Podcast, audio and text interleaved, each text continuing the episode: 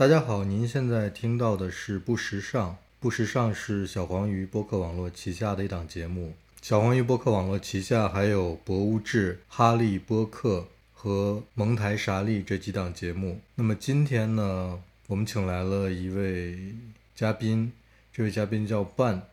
嗯，请 Ben 自己介绍一下自己吧。呃，大家好，我是 Ben。然后我的话。呃，是前男装杂志编辑，然后的话有过十四五年的编辑的工作经历，然后的话，因为家里面就是我爸爸、爷爷、爷爷的爸爸都是做这个男鞋的，然后我现在的话呢，就有一个自己的定制男鞋的品牌，然后因为过往这个围绕男装这样的一个核心展开的工作，和现在做男鞋的。关系呢，我就一直对呃男士生活方式，特别是像经典男装，呃怀有很浓厚的兴趣。然后的话，就把自己的兴趣作为了自己的专业，也作为了自己的工作。然后就呃就就这样子工作并生活着。好，那今天呢，嗯，除了伴之外，那我是大黄，呃，另外一位常驻嘉宾是小红，小红跟大家打个招呼吧。Hello，大家好，我是小红。啊，今天呢，是因为呃，我前一阵认识了这个一个新的朋友，就是我们刚刚介绍的今天的嘉宾 Ben。然后呢，因为他们其实是一帮比较喜欢经典男装，然后甚至就是经常去定制自己的衣服和鞋子的人，所以我觉得对于定制这个品类，我觉得应该对很多听众来说是比较陌生的。所以我今天想邀请他跟我们一起聊聊关于定制服装或者是鞋也是一样嘛，关于定制这个话题。嗯，那你们两个刚才都都提到了一个词叫经典男装，呃，半能不能给给我们解释一下，经典男装究竟是都覆盖了男装里的哪些类型，或者是哪些品类的东西呢？呃，经典男装的话呢，更多的它其实就是一个翻译的一个中文，我觉得对照的英文的话呢，就应该是叫呃 classic menswear。那所谓的 classic menswear，也就是经典男装的话呢，它其实涵盖就是。呃，过往年代中男士生活中，从运动休闲到正式场合所存在的一些呃样式的服装，那因为经过不同的年代、呃不同的地域、不同的文化的这样的一个演变呢，就变成就是说留存下来的一些经典的样式。那比如来说，呃，你说像那个呃 sweater，就是那种呃那种现在的那种运动的汗衫。像那个亨利领的这种，其实这个这个就是以前经典男装中，呃存在的就是运动风格的运动服，就是运动风格的经典男装。然后比如说像呃战壕风衣，那这个就是联系到军事的。那比如说还有呃美式、呃法式的一些工装，那这个就是 workswear。那西装，比如说单排扣、双排扣，呃礼服，那这些就是偏向就是说呃正装的一个经典男装的一个样式。所以。简而言之，回答你什么是经典男装定义呢？我的理解就是说，是呃，因为它本身具有呃功能性，然后设功能设计和它怎么说啊？这个设计本身，它就一直能够经历不同的时代，依然就是能够为我们男士所使用的一些经典的服装样式。好像回答的有点绕绕拗口啊。嗯，Ben 给大家解释的应该是一个比较广义的经典男装的概念。小红怎么理解这个事情呢？呃，就就我觉得这个定义很准确了。但是其实现在，呃，你再去看一下大家平时口中讲的经典男装，它其实也是一个比较有一个比较狭义的概念的。这个狭义的概念是，我觉得还是一些对大家刚说到经典男装的时候，它会容易容易会联想到跟正装比较相关的一些品类。但是 Ben 刚我们刚刚给我们解释，其实是一个很广义的概念。半刚呃半刚才解释的概念，我直接简单的理解下来就是经历了时代，但是还存续下来的一些我们仍然在穿的一些男装的类型。可以这样可以这样理解，就是历史上产生过的没有被时代所淘汰的经典样式的服装。那下一个问题就来了，就是半你你既然。呃，你的兴趣是这个，那你你的理解，这些服装样式为什么没有被淘汰呢？为什么？或者说那些被淘汰的样式是因为是因为什么被淘汰的呢？他们之间区别在什么地方导致这种差异呢？这个的话就很像这个达尔文写的这个进化论。简单来说的话，就四个字：适者生存。那什么是适者？对吧？首先要有这个适应能力，其次的话要有这个话语权利。我们现在看到的这些西偏西方的这些经典当中的样式，某种某种角度上来说啊，它最根本的就是政治、经济由高及低的一个地位，令这样的一种生活时尚能够从相对富足、相对有权力的国家和地域，然后再影响到它的一个一个周边的一个地方。这个是。很抽象的啊，就举个例子来说，那个英伦绅士，那为什么？毕竟在人类历史上，从工业革命之后，有过那么几个世纪时间，这个日不落帝国在全世界的政治和经济格局中扮演着这样的地位。那其后的话，就是一种生活方式，它会影响的。那内核的话，就是政治和经济、财富，这是只是一个，这是比较抽象的。然后另外有一点是怎么样呢？就是说，在市面上，从生产的角度上来说。呃，有这样的一个潮流产生了，就会有很多的生产者、供应商，呃，参与到这样的一个生产链中去。那市场上的话呢，这样的产品越来越多，消费者的话呢，相对来说比较被动的，就只能在这些东西里面选。那如果是一个充分自由竞争的市场的话呢，就一定是呃东西要做得更好，成本要变得更低。那在生产的这个环节的话呢，也是令呃这样的一种。样式的东西可以说是越做越好，越做越广泛，选择越来越多，然后去污存精，留下了那么一些精华的品牌、精华的单品，然后精华的样式。我觉得简单来说，就是从一个政治、经济、生活方式影响力，一直到一个生产链，我觉得就是过往就是这样的一个过程，然后令这些东西又折射到大众文化中去，电影也好，小说也好，甚至很多广告也好，然后就好像变成了一种。集体的一种无意识，说哦，绅士是要穿西装，哦，是呃硬汉要穿这种经典的机车夹克，哦，那种有男人味的这种男士穿军装风格的衣服就更加英姿飒爽。这其实是一个要仔细来说的话，可以写很多很多论文，可以有很多很多不同的角度去去诠释。但是的话，我觉得就是经典男装就塑造了我们现在二十一世纪这个地球上的男生他一个着装的一个。一个很大的一个百分比的一个 capability，就是一个它的一个空间，就是等于是很大一部分都是这些东西，就是在这边，就是这样。大黄沉默了。其实他说的 就是对，因为他讲的其实挺深的。就是我们一之前一直讲说，其实很多设计，包括不管是服装也好，还有其他的设计，它留下来其实是因为它满足了人的功能性的需求。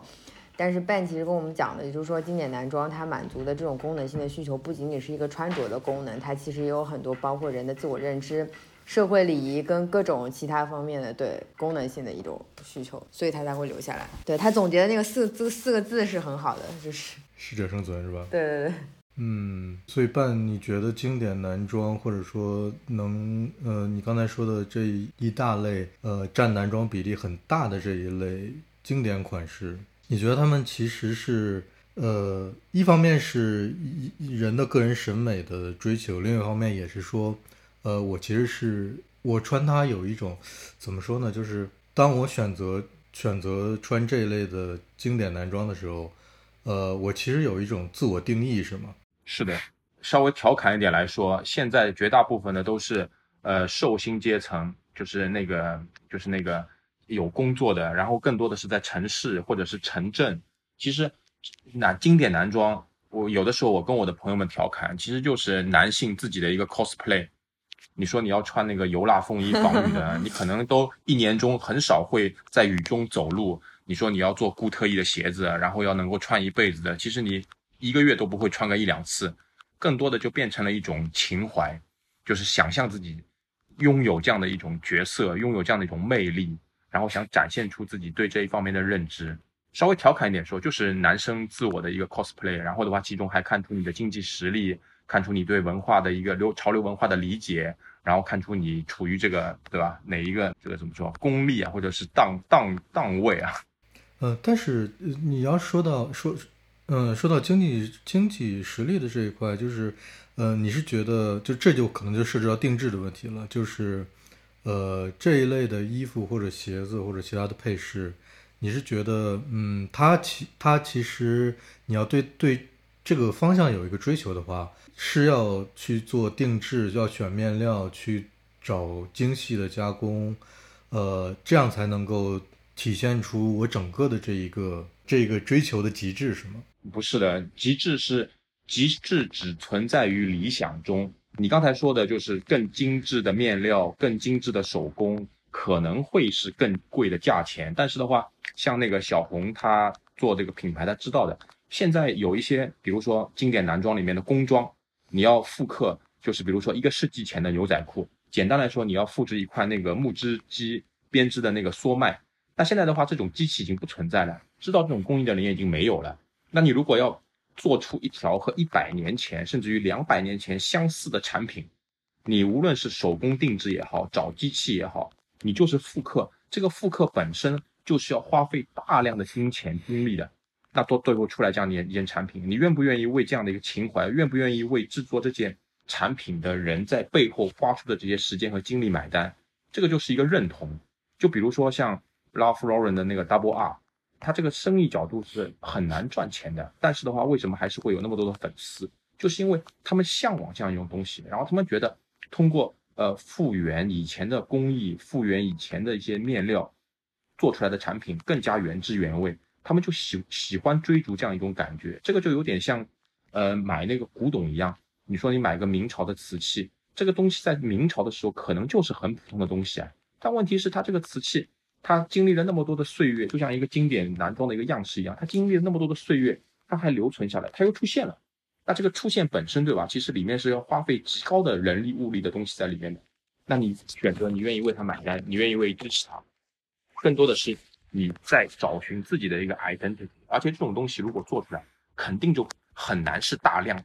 无论是它这个东西的价格，呃，是很昂贵，或者是比呃普通的要稍微贵一点。就是你还是需要，就是通过实际这样的一个购买，然后得到这样的产品，然后再通过自己的穿搭，然后是不是适合自己，然后表明自己是认同这样一种精神，认同这样的一种情怀，认同这样的一种定位。对，然后我本来回到今天的主题啊，就是变说，其实他大家去追求这些，就是古老的工艺也好，然后这些就是比较经典的面料跟款式也好，但是有这么多的品牌做成衣做的也很好，我就想问问，所见即所得不香吗？为什么要定制？那个就是我自己，还是我说我自己吧。刚开始的时候的话呢，比如说看到一张照片，然后的话呢，我想买这样的衣服，假设我说我要买一条牛仔裤吧，好吗？然后的话。呃，我找了这个颜色接近的，我去店里面找这个接近颜色的，然后发现接近颜色的话呢，和我的这个阔腿那个腿的那个就穿上身没那么的合适合身，然后的话呢，又发现合身的话呢，没有我这个颜色。那这个时候的话呢，我就考虑，我想呃找能够定制这个这个这个这个衣服的人来帮我定制。那这个的话就是很技术层面的，就是我买不到呃合适的成衣。那这个的话呢，可能是审美。可能是体型，可能是你生活的那个地方。举个例子来说，假设你生活在某个地方，你觉得哎，我想要买，但是这个品牌它的店不在这个城市，但是我想要接近这样的衣服，就是技术层面的，我需要定制。然后另外的话呢，就是可能是比较感性的，就是哎，我就我就我就希望能够呃找到一个制作者和我一起，我们共同参与其中，从无到有，从零开始来把这个件产品。制作出来，然后制作出来之后的话呢，因为我的这个购买者的那个时间精力投入和这个制作者本身的一个习惯手法，其实这个东西是确实是可以是独一无二的，某种程度上来说啊是很独特的。然后这个是第二种情怀，对吧？然后第三种的话呢，就是呃，我发现我就是希望能够带着一些自己的思考，然后来呃构建自己这样的穿着，然后。无论这个价位是怎么样的，那这个的话就已经变成一种就是一种习惯了。那我觉得，呃，我自己的一个就是思考的话，可能就是这三种原因：技术、情怀，然后还有变成了一个自己习惯的生活方式这样的三个原因，然后令呃大家会产生就是说，哎，我想要定制，甚至于定制的，呃，这样这这这这三种原因啊，这三种驱动力，甚至于可以包括定制衣服、定制家具、定制一些。呃，随身的一些呃小的一些什么 accessory 这些东西都有可能的。但听起来就是定制这个行为本身是有很高的门槛的。就是比如说，如果我本身不是非常理解这双鞋或者是这件衣服本身的结构，我怎么去跟帮我定制人去解释我到底需要一个什么样的东西呢？呃，其实你不用去解释的，有的时候你就让你的裁缝来做主。刚开始的时候都是这样的，因为为什么？你不是就是购买者，你可能你的经验肯定没有裁缝呃丰富。这个也是在我自己的工作中会遇到的，呃，就好就好像简单的来说，你说外行领导一个内行出来的效果好，还是内行给到一个外行的建议，然后做出来的东西效果好，这个就就是又又是一个悖论的，这个又建又又要考虑到就是制作者和呃购买者双方的一种信任，对吧？这个里面的话又有一点心理学的这种东西在里面的。那我而且有一点就是小红我想要说的啊，就是我们人类啊，在那个大工业生产之前啊。其实我们绝大部分的衣着其实都是定制的，只不过我们没有用定制这样的一个一个一个称谓，就无非是手工的。你看，全世界不同的文化、不同的地域，每都当城市还没就还没有真正全世界都城市化之前啊，每个城镇、每个乡村都有那么一两家裁缝店、一两家打铁的店、打农具。就是以前的话，没有工业化大生产之前，所有的这些东西都要定制，都要手工制作的。那那个时候的话，其实。就是相互之间的话，也是一种默契。然后的话，有一些可能就是做的比较糙一点的，但是能满足到功能的；有一些的话，就是要超越功能以上，要有更多的精致修饰的这个东西的。我觉得和造房子其实也一样的。嗯，我觉得这些裁缝呢，如果他们做的特别好、特别大，他们最后就会发展成借着工业化的浪潮，发展成一些成衣品牌。有一个问题就是，刚才半说呃，外行领导内行，内行领导外行的问题，但是这个逻辑不是。这些要求其实都是外行要提的嘛？呃，我要要干什么干什么，就是外行有这个非常嗯严格的和精确的要求才会去说。我觉得现在现在这个时代是这样啊，就是我我我这个外行要有足够的要求，而且我要足够严格的要求，我才会去费力找一个定制的提供商来给我做这个东西。还是说，嗯，因为办你是一个，就你就是定制。提服务商、消费者或者说要定制的客顾客来到你这儿，他们绝大多数情况是像你说的，他们有一个特别明确的要求，和他们有一个甚至是你之前没有接触过的要求，和你一起从零开始这样多呢？还是说他们来了说我就要这个图片上的这这个类型的，或者说我就要这这个品牌的这个款式的鞋，但是我买不到这个颜色，或者说我要做一些特别。简单的一些变化，就是哪一是深的要求多还是浅的要求多呢？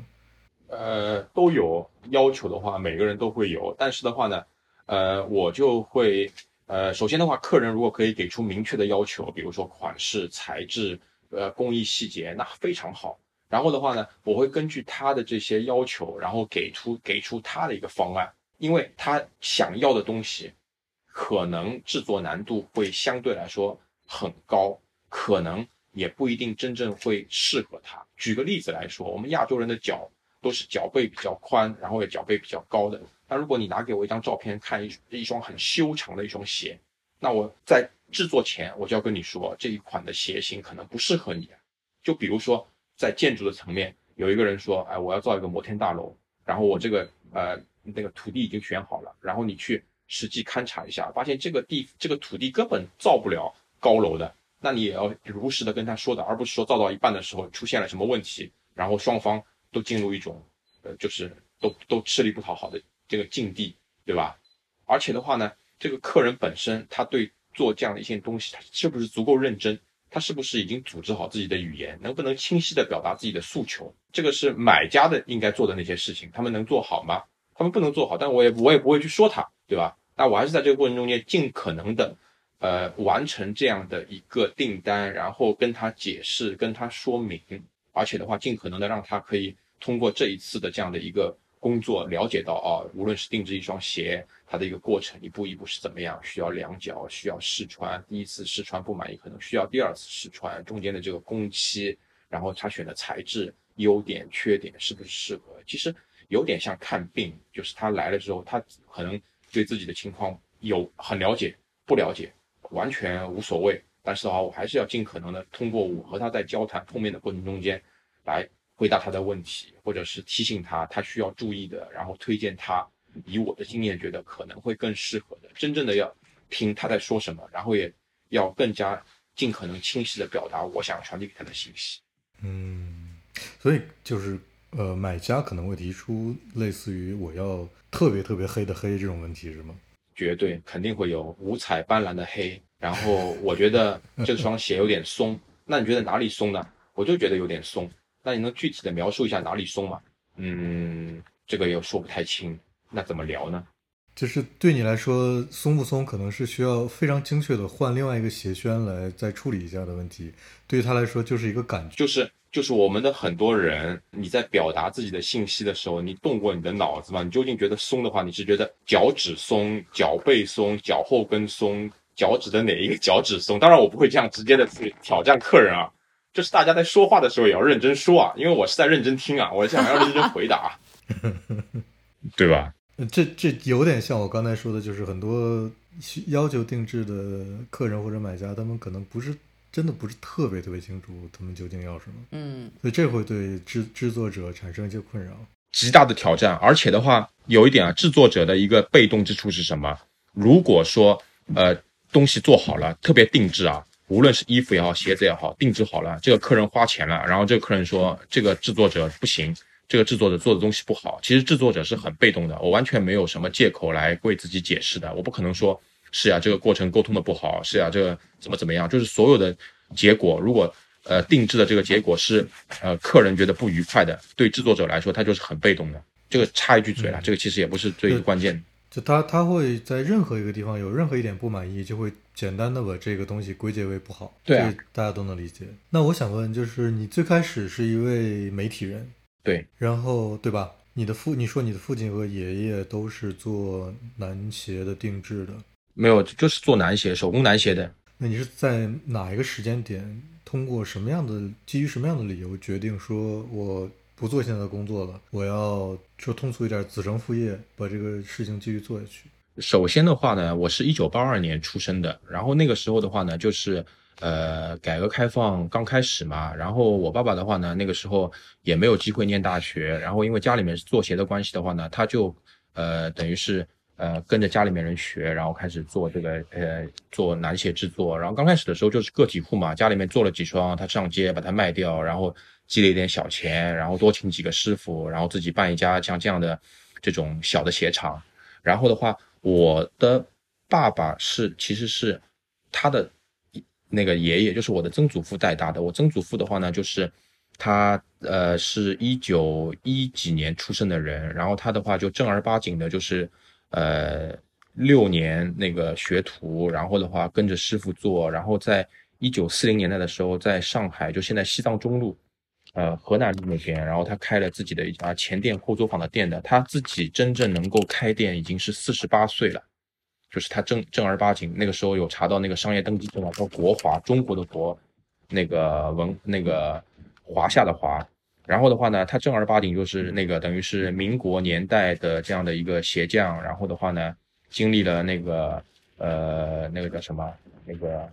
公私合营，然后又经历了之后的一个比较敏感的这样的一段时间。然后等到我爸爸改革开放说想要自己继续做鞋的生意，然后他。那个时候还是跟我爸爸两个人搭档的。然后在我小的时候的话呢，我其实就是在这样的一个小的鞋的作坊里面耳濡目染的。我，呃，出生的时候，我曾祖父也好，我爸爸也好，我爷爷也好，就是都是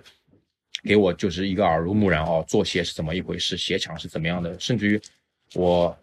小的时候交的第一批的朋友，就是和我没有血缘关系的朋友，就是我爸带的那些徒弟，然后那些呃鞋厂里面的工人。那我家里面人是从来没有说要把我，就是说要培养成要继承这些鞋的生意啊，或者怎么样，这些东西都是耳濡目染。那我呃本科念的是广告学嘛，也其实是个万金油专业。然后的话呢，我自己就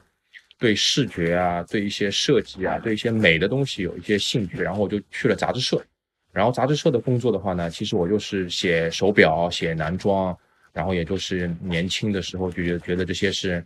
呃，怎么说啊？这个世界中五光十色的一面嘛。而且的话，我后来又去了香港中文大学念研究生。然后研究生的时候呢，我念的是社会学和传播学。然后在香港做杂志呢，做了就是十一年时间。然后在香港做杂志这段时间的话呢，我还是写手表、写男装。那做杂志编辑有一个最大的便利的话呢，就是我可以用别人的钱去全世界见很多世面，或者是见很多人嘛。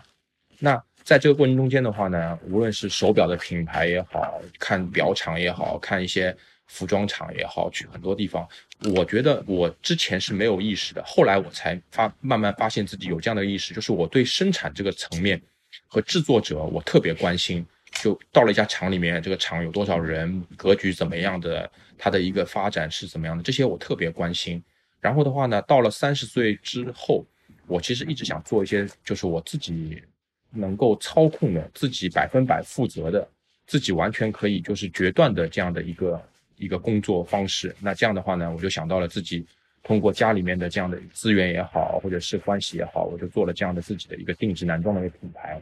所有这些的话呢，其实我觉得都蛮很自然的，我们也没有觉得有多好或者有多不好，因为很多事情都是有两面的嘛，所以就这样一路过来，然后就这样很自然而然的，然后再做自己的定制男鞋品牌。但是的话呢，也不想浪费了之前在媒体、在杂志这样的一个工作里面有呃所得到的经验和一些呃一些一些技术和训练吧。所以现在的话，就我觉得围绕着。男士围绕着男士生活方式，呃，做定制男鞋，做一些和男士生活方式有关的内容，我觉得还蛮开心的。就是，嗯，所以你们家是等于是你曾祖父和你的父亲是做相关行业的，而不是你的祖父。我的祖父其实就是一个那个那个以前没有富二代，就是一个公子哥，就是家里爸爸有钱的，他其实鞋的也都知道怎么做的，然后就是喜欢好看的衣服，喜欢反正这种流行的东西。他相对来说是我们家里面一个蛮快乐潇洒的存在，嗯，但是我觉得是这样，就是因为你从小家庭的这个耳濡目染和你之后从事这个行业能够接触到的大量的生产方面的环节，让你对生产这件事情，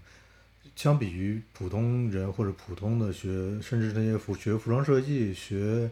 呃剪裁、学打板的那些人。与他们相比，你有一个非常非常明确的潜意识在你的脑海里，所以我觉得你最后决定做这件事情是挺正常的一个选择。就是等于说，我一直在从事相关行业，我看很多，看很多，看很多，我很感兴趣。最后我终于说，不行，这事儿我得自己做。我看的这些，我已经满足不了我的这个心理上的需求了，就有有一点这个感觉，是吧？嗯，可以这样说。我有的时候就会跟我的朋友们开玩笑，就是就好像是因为我喜欢那些黑黑帮电影。你喜欢什么样的电影类类类型的题材？我喜欢黑帮电影。然后的话，我的感觉就好像家里面都是这样的人。然后我想，我觉得这一行这一这一行也不错。然后对我对我这样的一个背景的人来说，入行这件事情就很简单的。我只要吃饭的时候正儿八经的跟我爸爸聊一下，然后我跟他说我想怎么做，不会亏钱的。然后我怎么样去哪里卖？我怎么样去找到新的客人？然后他就听了一听，然后也没跟我什么建议，说你可以试一试，那你就开始吧，就这样。对，但是你刚才说你喜欢黑帮电影，我脑子里第一个反应是，比如说，比如说《教父》里面那些意大利人，他们都穿着特别，很多人都穿着比较肥大的西装，是因为比较方便藏枪。啊，不是的，那个都是和年代有关的。那个时候，像那个三十年代芝加哥的那些，都都是有。我知道，我知道，就是就是 我就是开个玩笑，带头带。带头大哥喜欢的那条纹，喜欢怎么样的廓形，小弟们就跟着会去。其实这个是一个呃社会学里面一个群体组织里面的一种，就是你位高权重的、厉害的、牛逼的、有钱的人，就会影响到下面那些人。这个是一个万亘古不变的道理。但是我想说，我喜欢黑帮电影是为什么呢？生活中缺少什么，然后就喜欢这样的东西。然后我在做了 跟跟家里人合作做了这个生意之后，我对黑帮电影有了个新的认识，就是对《教父》有没有你有没有想过，《教父》第二集？如果那个 Michael Corleone 如果他没有这样的才干，不能把家里面的这个事业继续下去，呃，他怕被别人干掉，他说我不想干了，我想退出。你觉得家里面的人会对他什么反应？我现在就就遇到这个尴尬的境地，就是我选择了我要入行，我选择了我要跟家里人一起合作。那我现在的话，其实我不能，我我怎么说？我说我我我说我我还是去做杂志编辑吧。就是这一点，你知道吧？当然我。没有做这样的决定，但是在我踏入这一这一步的说出这番话的时候，我其实没有想到。但是现在这个问题就确实的摆在我的面前呢，也不是说是个问题，就是我们在聊黑帮电影，就是就是我现在的工作其实令我能够感受到蛮多新的东西的。所以我觉得这个和你这个这个 Michael 的这个呃 Michael 的这个这个这个剧情跟你现在说的情况真的很很像，是很好的对比。那是的，呃，那你对，那你现在遇到的一个什么情况，就是会涉及到你想要再次转行或者其他，就为什么会突然提到这件事情？没有，我觉得我不会，我我觉得我不会转行的。但是的话，如果是一个呃喜欢思考的人的话，你总是会想很多的可能性，你会想很多事情。那对于我来说的话，我也是的。我觉得人生是值得思考的。那就是会进了这个行业之后，你会，他没有想转行，他只是在想，他就是我没有想转行，我不会转行的，因为也像黑帮电影里面一样，我我不可能让我爸爸失望，我也不希望这样。但是的话，有一点是什么？就是要我们这个时代不停的在变化，改革开放三十年时间，现在可能每三年五年都会有这样一个变化。我之所以会想到这一层，是为什么？就是说你自己在做生意，你是一个制作者，你呃这样的模式、这样的定位是不是适合？还是回到那个适者生存？我我说我现在不可能那个就是那个放弃，不可能转行，因为为什么？因为我希望我是成为那个那那个那两个字啊，适者，我是能够变成那个能够适应的那个人啊。但是这个适应的话，不是说随波逐流我就适应了，还是要和很多东西，对吧？能够配合在一起的。所以的话就，我刚才说到黑帮电影的话，就是说，你当你成为一个制作者，当你凭从零开始制作一样东西之后，其实你对呃很多东西的看法，很多这种你如果是一个喜欢思考的人的话，你会真的是会变化蛮多的，就是无论是生活的观念也好，很多这些思考还是会有蛮大变化的。但是我觉得我蛮开心，我能有这样的体验，我觉得这些变化是蛮好的，对我来说是一个更加现实、更加有趣的一种经验。嗯，但是我觉得很重要的是，呃，伴你和《教父》中的他们家族的二公子是一样的，就是你们都是自己决定踏进了这个家族的门槛儿。这个我们还是聊一下黑帮电影，好吧？这哎，这个还是聊一下黑帮电影。我跟你说啊，男人跟男人之间的关系，对吧？就是我知道对方希望我做这件事情，但是我不能等他开口，我要先说。我不，我不是在说我啊，我不是在说我啊，我是在说黑帮电影里面那个 Michael 啊。嗯，这个时候如果他不站出来，那接下去怎么弄啊？电影也拍不下去了，情节进行不下去了。嗯，回回到那个做手工鞋，我就我想就是了解一下现在是个什么情况，就是呃，是你们家本来就有这个手工鞋的品牌是吗？还是说你们家的那个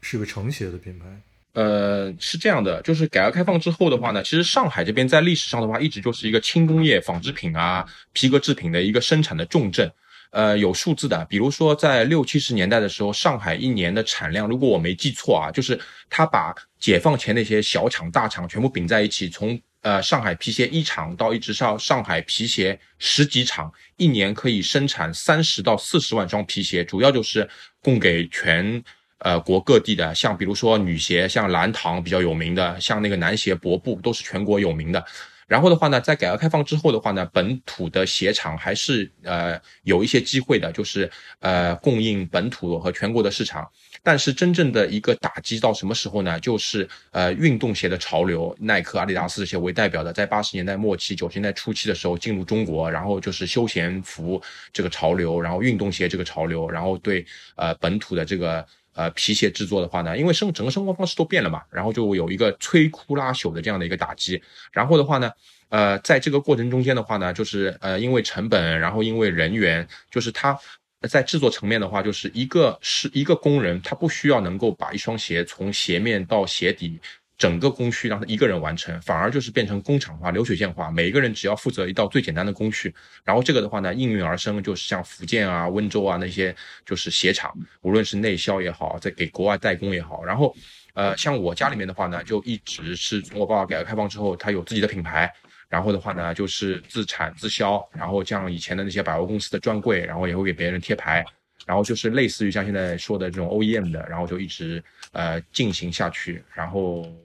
一直到二零一五年，然后我就感觉到只是做普通的这种中低价位的量产鞋，我觉得这个市场会越来越萎缩的，因为我我所看到的，我觉得就是说，呃，一家独立的、精致的，能够呃从不同的工序都能够独立完成的一家小而美的鞋厂，可能在未来的这个潮流中，它的一个生存机会可能会更大一点，然后就做出了这样的一种转转变，大概就这样。所以那个二零一五年那个点也是你决定说来从事这个行业的那个时间点是吗？对的，所以所以等于是说，呃，我我一开始的问题啊，我是这样想的，就是我以为是说，比如说你们家本来就有一个你父亲经营的鞋的品牌，然后但是你现在你现在在做一个自己的东西，和和你父亲是一起的，但是你们做的东西稍微有点不一样。但是现在听你的叙述是说，你等于说你整个把家族的这个行业的方向有一呃有一点转变，就是转到你现在专精的这个这个范围里面是吗？就是专门做小而美的一个手一个手工鞋。因因为因为像我爸爸的鞋厂的话呢，就是从改革开放之后，规模最大的也就五十个人，就是五十个师傅。其实五十个。呃，师傅的话呢，在你横向比较的话呢，其实还是一家小厂。然后的话呢，到我一五年我开始呃参与到这个制鞋的这个生意的话呢，其实二十个师傅都不到了。然后这个时候的话呢，呃，其实整个行业都在萎缩。然后我二零一五年入行的时候，上海还有的一些鞋厂，我不能说百分之一百都不行了，但是的话，八九成都已经不都已经不再存在了。那我在一五年的时候的话呢，就。刚开始的时候，其实这个都是有层次的。刚开始的时候，就是说分了三四个工人过来，我说哎，以这样的一个定制的方式来试一试。然后的话，觉得一两年之后还不错。然后的话，慢慢慢慢就是呃，就是帮人代工也好，然后这些订单越来越少。然后再加上今年的疫情，我觉得反正过去的这三四五年，我觉得对。就我看到的皮鞋的这个行业，甚至于材料很多这种供应，我觉得绝对是一个见证历史。我反正有些东西，我觉得就是看的是很现实，这是一个功出于功率考功利考虑和现实考虑的一个决定和转变。那我想知道。对，那我想知道，就是这个，我我非常好奇，就是现在你的这个生意是怎么样的？是还不错吗？还是就是一个什么状态？呃，我的生意，我的生我的生意的话呢，就是从我开始的第一天，其实我从来就没有亏过钱。然后我做生意的一个目标很简单，在产品的层面，我不是说我做完美的东西，我就希望我今年做的比去年进步一点，明年可以做的比今年进步一点。然后在生意上的话呢，从开始到现在为止没有亏过钱，但是这个生意绝对它不是一个赚大钱的一个一个可能性，必须你要有很大的热忱，愿意坚持下去，而且你一定要就是呃要要真正真正去明白去说服自己，这个生意其实是很也蛮孤独的一个生意。我有的时候也浪漫化我自己的生意啊，这不是一场拳击比赛，不是说我打败了我的对手我就赢了，不是我打败了这个市场。吸引了顾客，我就赢了。这个有点像是你在一个一个赛道上，你自己的一辆车，你在不停的跑，一圈又一圈，一圈又一圈。然后你无非是看你自己一圈你的一个一个最好的一个成绩有多少，你有多少进步，你只能这样去想。我不知道能不能回答到你的问题，就是我觉得这个这个事情是自古以来都是这样的，就是我我是一个有一门手艺的手工艺人，那我这门手艺能给我带来的就是。保证我这一辈子，无论在任何情况下，我都能够活下去。我觉得这是手工艺人的本领。就无论我放在任何一个环境，我有这门本事，我就没有没有没有，不是的，不是的。你你你让一个手手工艺人做他的专业，只是他的要求就是活下去，那这个和奴隶有什么差别？只是要活下去吗？不是的，要活要。要活得能够尽可能的，就是快乐一点，对吧？不是不是，我不是这个意思，我不是这个意思，我不是要说这件事，你理解错了。就是我的意思是说，对，作为一个手工艺人，就是他他的这门手艺能够保证在他在任何环境下、任何情况下，他能够都能够有活下去的本钱，因为这个世界是变迁的嘛。但是就像你刚才说的，如果我要赚大钱，我觉得这是一个命运，这一定要有很多特别特别合适的契机发生在你身上。才能够赚大钱，也不是没有赚大钱的可能。但是从事这个行业的人，他其实因为因为每一个手工业都是有非常高的门槛儿和整就整个过程也都非常辛苦的。呃，他是有这个觉悟的，就是我我我做这个东西，我做出来的一份东西好还是不好，它有的相应的价值，我能够换得多少利益？这这个对对手工艺人来讲，我觉得是有觉悟的。就是这个是你就像你刚才说的。就是你你你能够认清到这个东西未必是一个真的能够赚到大钱的东西，我我是想说这件事情。对，这样认清一点，自己的那个心情也会好一点。对，我觉得手工艺人就是就是他能够做长时间从事手工艺人的手工业的这个从业者，他都是对自己的这个物品很执着的，就是他不能脱离对物品的执着。也没有。另外有，另外有，另外有一种，其实就是他其实没有更好的选择。嗯，对，那就比较复杂了。我我我能够在自己的生活中找出一个最优选项的人，其实都是蛮幸福。但是绝大部分的人其实都是两害相权取其轻而已。这个是我的人生观啊。那我就觉得你说的这种，他就不是一个严格意义上的手工艺手工业者，他就是一个怎么说从业人员。那你怎么来界定你的手工业者和从业人员？看他的情操嘛。呃，那我就这么说吧，就是你你从一开始到现在不就说了很多情怀上的东西吗？这个是我一个一个一个思考之后的一个结果，就是你你觉得这是你思考思考过的结果，然后你觉得你是不是在生活中找到了这个最优解呢？嗯，生活中可能没有最优解的，我目前我觉得就是还是回复到刚才，就是刚开始的时候可能会觉得这些东西有呃浪漫的成分，然后慢慢慢慢你接触一个行业之后，你会呃得到更多的信息，你会明白真正现实的那一面是怎么样的。但是的话，我所希望自己达到的就是说。我知道现实的这些情况，这些呃厉害之处，但是的话呢，我觉得我还是因为我的个性的关系，我自己对自己的一个要求也好，我希望就是能够在现实和浪漫、现实和情怀之间达到一个自己能够接受的一个平衡，这个对我来说是蛮重要的，我只能这样说。嗯，其实你也有我我能听出来一点，就是你也有你是有矛盾的，这个矛盾在于说。呃，有的时候你也是有两害相权取 对两害相权取其轻的一个，你也做过这种选择是吗？啊，成年人都一定要做这样的选择，或者说你心里也有一点这个？我觉得，我觉得这个是每天的吧，这个每天都要做这样的选择的吧，而且这个是你需要训练的，就好像你拿，就是我一直喜欢有一句那个座右铭，就是你说两个人，一个人一手好牌他打输掉，一个人一手烂牌他没有打输，那你说谁更厉害？那我自己现在觉得那个。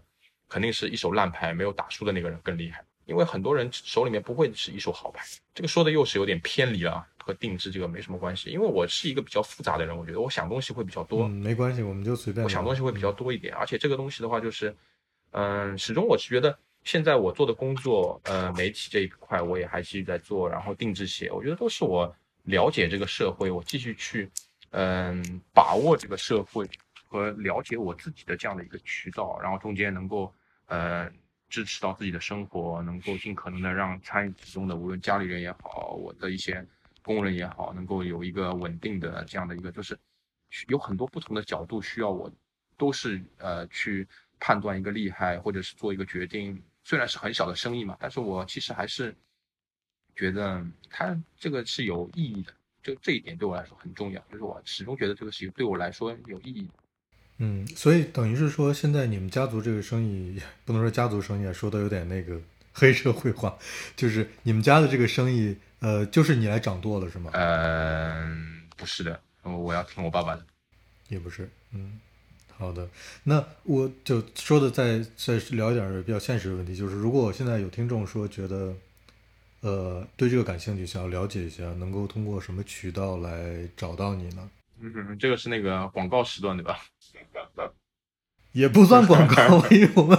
我们就是因为我我我我们找你来也也不是说要推广或者怎么样，就是小红觉得这个事情很很很值得聊，就找你来聊了。那但是我肯定会有听众是有兴趣的呀，想了解一下这个嘉宾究竟在做什么事情，然后也很肯定会有很多人有直接的这个有兴趣的话，欢迎大家那个关注哔哩哔哩上的一档视频节目，名字叫大先生。这个是我和另外三个蛮要好的朋友一起做的一个视频节目，你可以看到我的那个大先生是吗？对，大先生 B 站上我们一起做了个视频，然后小红也可能看过的，还是蛮开心，给我最近蛮多开心的一些事情。呃，但是这个是跟你的这个生意比较正向相关的嘛？就是呃，也会聊一点鞋子的东西，然后的话呢，我们就主要讲一些女士的生活方式，呃呃，然后。呃，对，就是这样。希望能够多聊聊自己感兴趣的东西，然后也和大家分享一些这种经验谈和资讯和信息吧。嗯，那如果有真的有听众说想要了解一下你定制的你的那个手工鞋，或者他们有想买的这个想法的话，有什么渠？就是你现在是通过什么渠道在销售呢？就还是说，呃，我其实我我其实就是。在今年已经是第六年了嘛。然后的话呢，像做这一类型的生意的话呢，还是说通过自己认识的一些人，然后的话呢，老客人带新客人，然后这样来制作的。呃，我现在的话，每个月制作的一个呃数量的话呢，就在呃二十五双到三十五双之间，所以的话就是是一个很有限的一个产量。然后差不多就是一天一双，差不多吧。然后呃，生意差一点的话，就一天一个月可能二十双左右。生意再好的话，也多不过四十。然后肯定要往后排期的。就是我是不想去呃，我不看好这个市场，我对这个市场的看法不不积极的。我觉得完全没有必要去找更多的工人，然后去呃怎么样，就是把现有的这样的一个，就是就像足球队一样，我没有想过我去买那些天皇巨星，然后就拿到什么冠军。我就觉得我现有的这些，我好好的和他们合作，好好的去呃相互沟通，然后这就是做出大家都觉得满意的产品。这个过程对我来说很重要，而且的话就是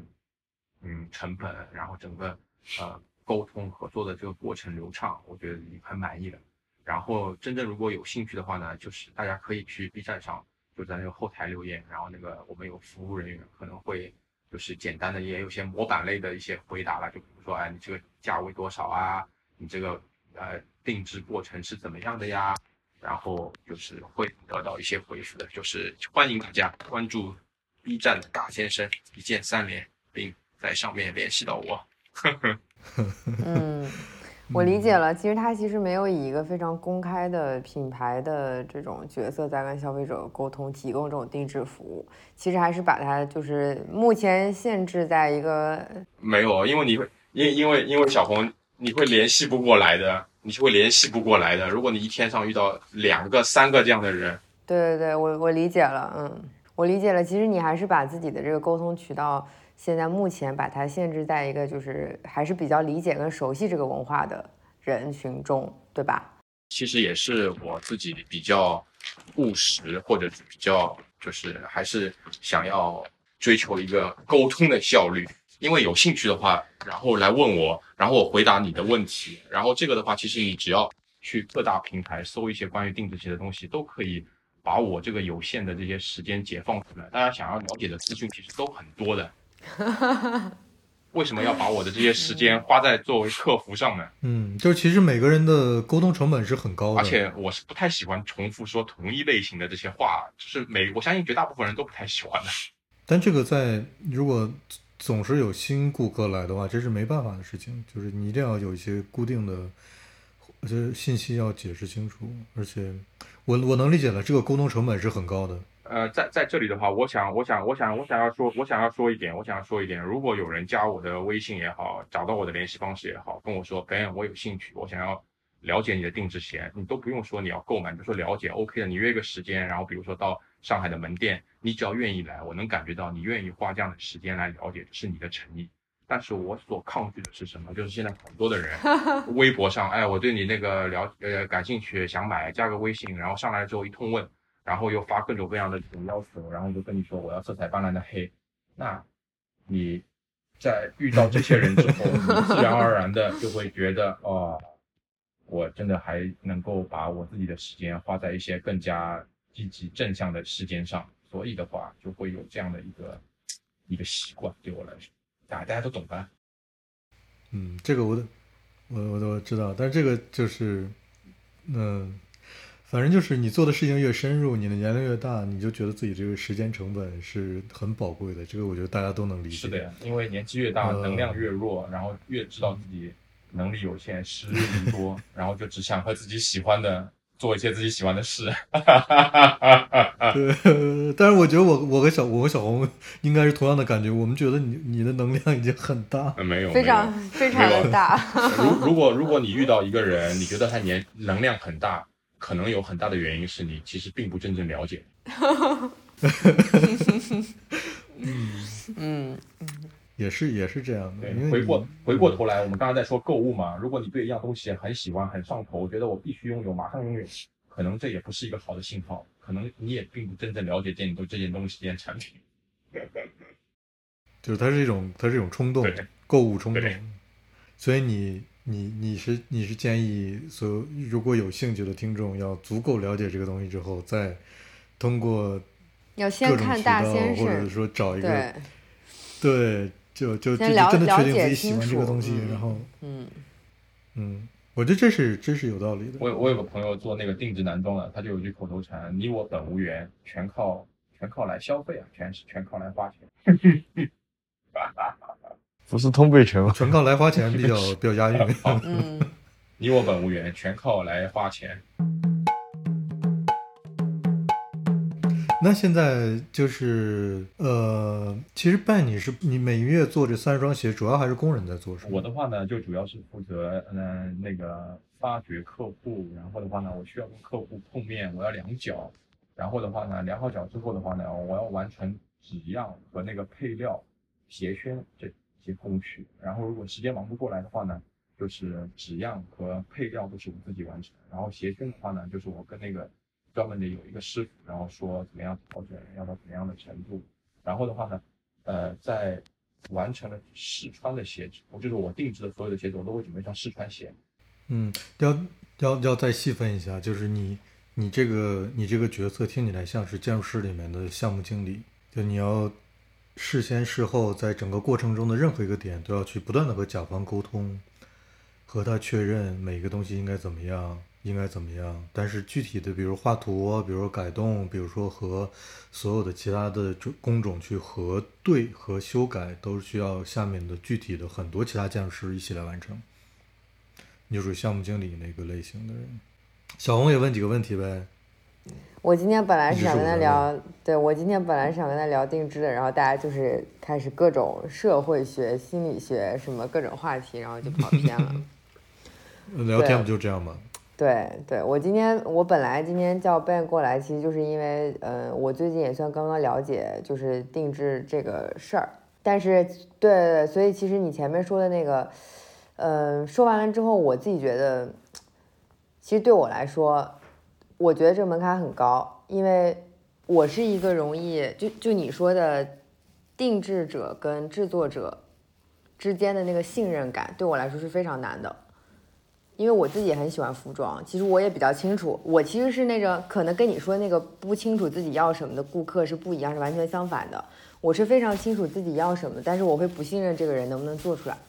然后我会不信任他听不听得懂我在说什么。这个这个时候遇到像你这样能够很清晰表达自己要求的客人呢，制作者他面临的挑战有两方面，一方面的话呢，他能力有限，但是如果他自己能力有限做不到，直接跟你说的话呢，那也还好。就怕什么呢？就是想赚你的钱，然后呢，也知道他自己做不到你的要求，然后很勉强的把这个东西做给你，然后呢，等于是变相的逼迫你要接受这样的东西。那有很多的客人，身边的朋友也是的，他比如说结婚，那我们中国男人结婚的话，就等于是个刚需，要定制一套西装，对吧？人生大事，定制的话也比较有仪式感吧，对吧？那如果他们想要找一家定制店做自己结婚的衣服的话，呃，有什么渠道呢？也无非问身边的一些朋友，那因为体型，因为那个各方面的原因，可能他这一次定制经验不是很理想，然后他可能就会之后他就觉得，哎呀，定制的东西都不行了，我宁愿买成衣，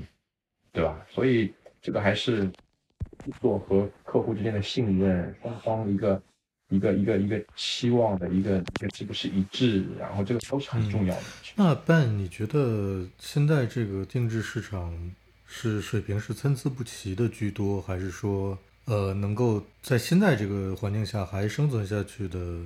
做定制的或者做手工的这些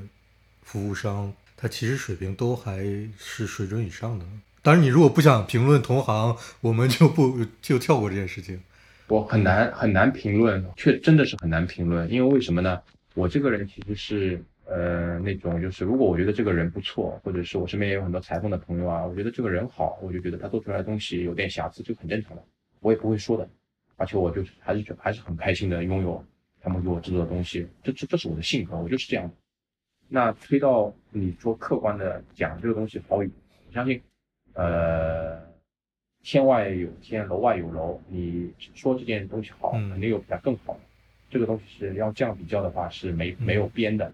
也没有底的，没有尽头的。那我对大家就是一个建议的话呢，就是首先的话就是说，你这家店它的那个专业能力能够有多少，就是是不是确实是认真的在制作。这个如果大家稍微有点经验，其实和这个店员和这个老板聊天的话，可以得到一些这种信息的。然后另外的话呢，就我觉得时间还是一个各行各业这个一个一个试金石吧。就比如说我们这边没有百年老店，但是如果你在定制行业里面能够生存过自己的第一年，生存过第一个三年，生存过第一个五年，生存到第一个十年，这时间本身的话，其实它就是一个一个一个标尺。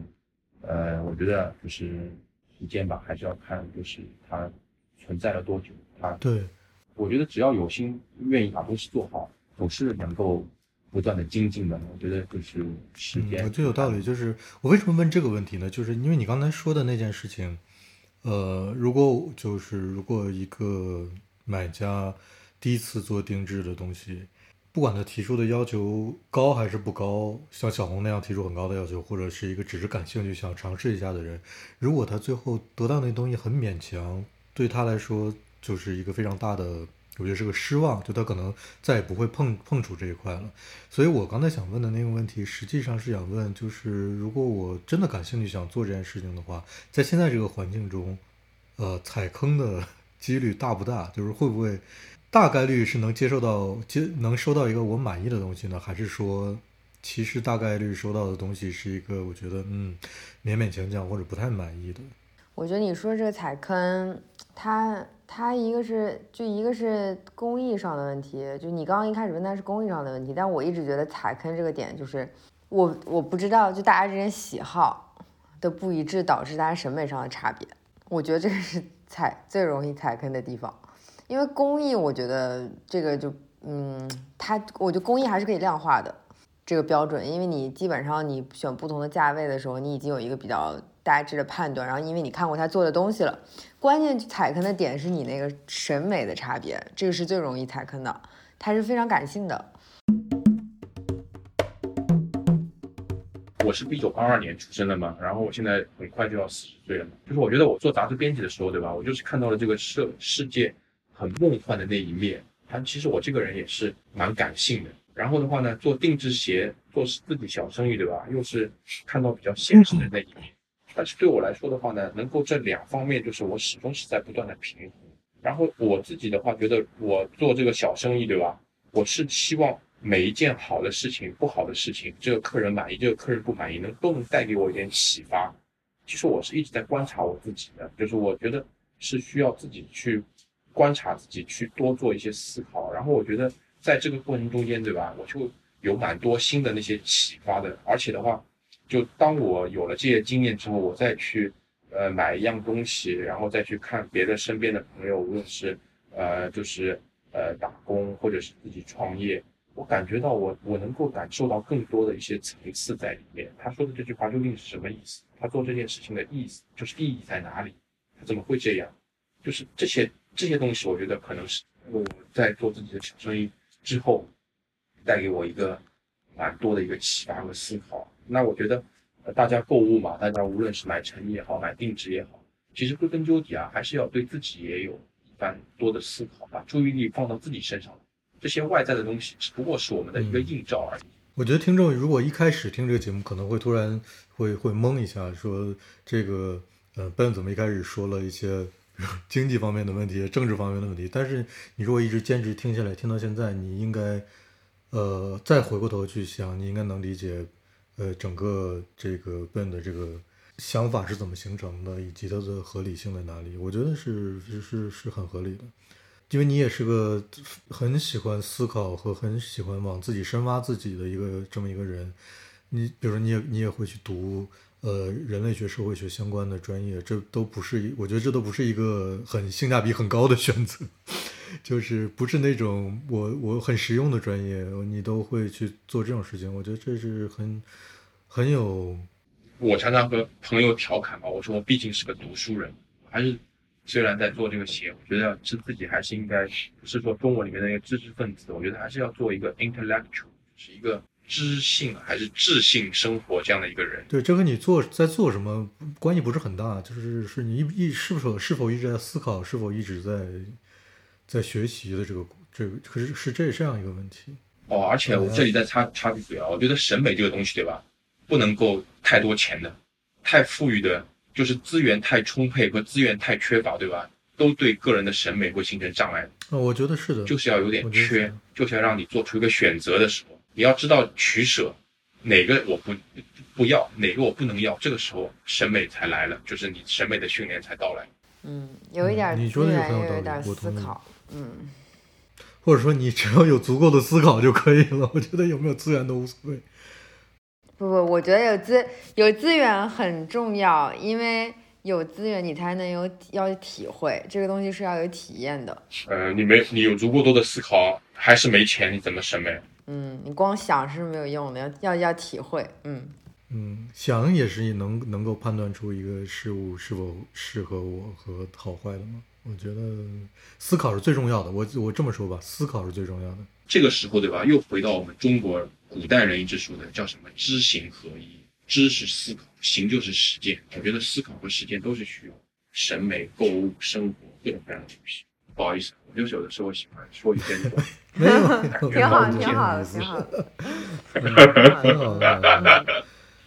好，我们今天就这样吧。下次那个和我们的朋友们视频拍一些装逼怎么知行合一。太高兴和大家聊天了，然后就先这样，谢谢大家，谢谢小红邀请我聊天我。们会把你呃 B 站上的那个视频的账户的链接，对那个链接我们会放到 show notes 里面，这样大家可以直接在 show notes 里面去看，点开去看就比较方便。然后也欢迎大家去关注，就是什么什么一键三连是吧？一键三连对，一键？三连，大先生，嗯。那我们今天就聊到这儿。